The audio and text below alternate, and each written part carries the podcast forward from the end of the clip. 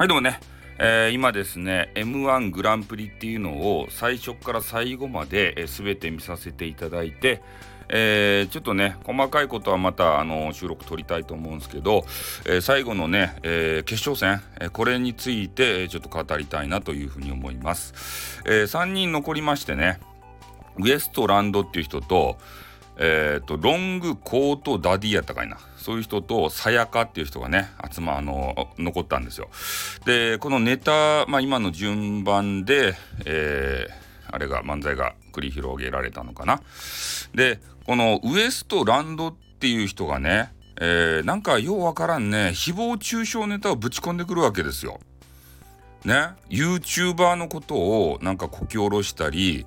えー、アイドルのことをねあのこき下ろしたりとかなんかそういうことをずっと言うてなんかマイナスイメージのマイナスのなんか負のオーラを感じるようなそんなね笑いでしたね。なんかあのスタイフでいう三角詞みたいなねそういう笑いだったんですよ。うん。まあ、それと、ウエストロ、あの、ロングコートダディか。まあ、この人たちのネタについては、まあ、あの、タイムスリップものということでね、誰も傷つけることもない、とても楽しい、えー、ネタでしたね。俺、俺的にですよ。で、さやかさんっていうとこね。まあ、ここはちょっと男女のお話をしていってたんですけど、最後の最後、終わり際にですね、えー、あれはどっちかな？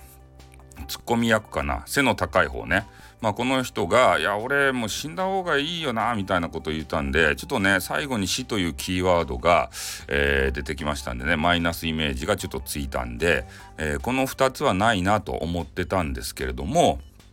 まあ、実際蓋を開けてみるとねえ、さやかさんっていうところが1点入って後の審査員は全部ねウエストランドに入れとるわけですよ。それで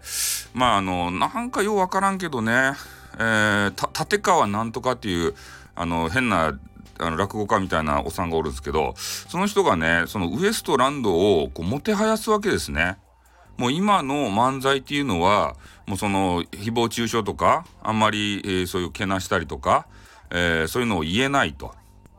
いうようなあ漫才ばっかなんで、まあ、そこに風穴を開けてくれみたいな君たちが有名になってそれを変えていくんだみたいなことを言いよってね何をバカなことをと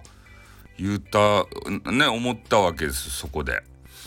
ねもう昔がちょっとやりたい放題こうねやっててやっぱり人ななんていうかあのこうお笑いの人はね分かってると思うんですよ。お笑いはやっぱり信頼関係のうちに成り立つってね。でもそういうのが全く分からん人がねそういうのを見てあの誹謗中傷の部分だけを捉えたらねバカバカとかねその人に言っていいって思ってしまうじゃないですかこれが怖いんですね。あだからその辺が、まあ、この彼らがねえー、まあ、有名になっていってもしかしてそういうネタばっかり、えー、するようになってそこが流行っていくと、えー、なんか怖い世の中になっていくんじゃまあそこまでね考える必要ないんですけどね。うん、なんかマイナスイメージの方があちょっと勝ち上ってしまったなと。そんなネタでね優勝してよかったんだろうか。本当にね審査員の皆さんはそれを選んでよかったのかなっていうようなちょっと感想ウエストウエストなんだよねロングコートダディが1点も入ってなかったっていうのは、えー、やっぱそういう何て言うんかな刺激がないような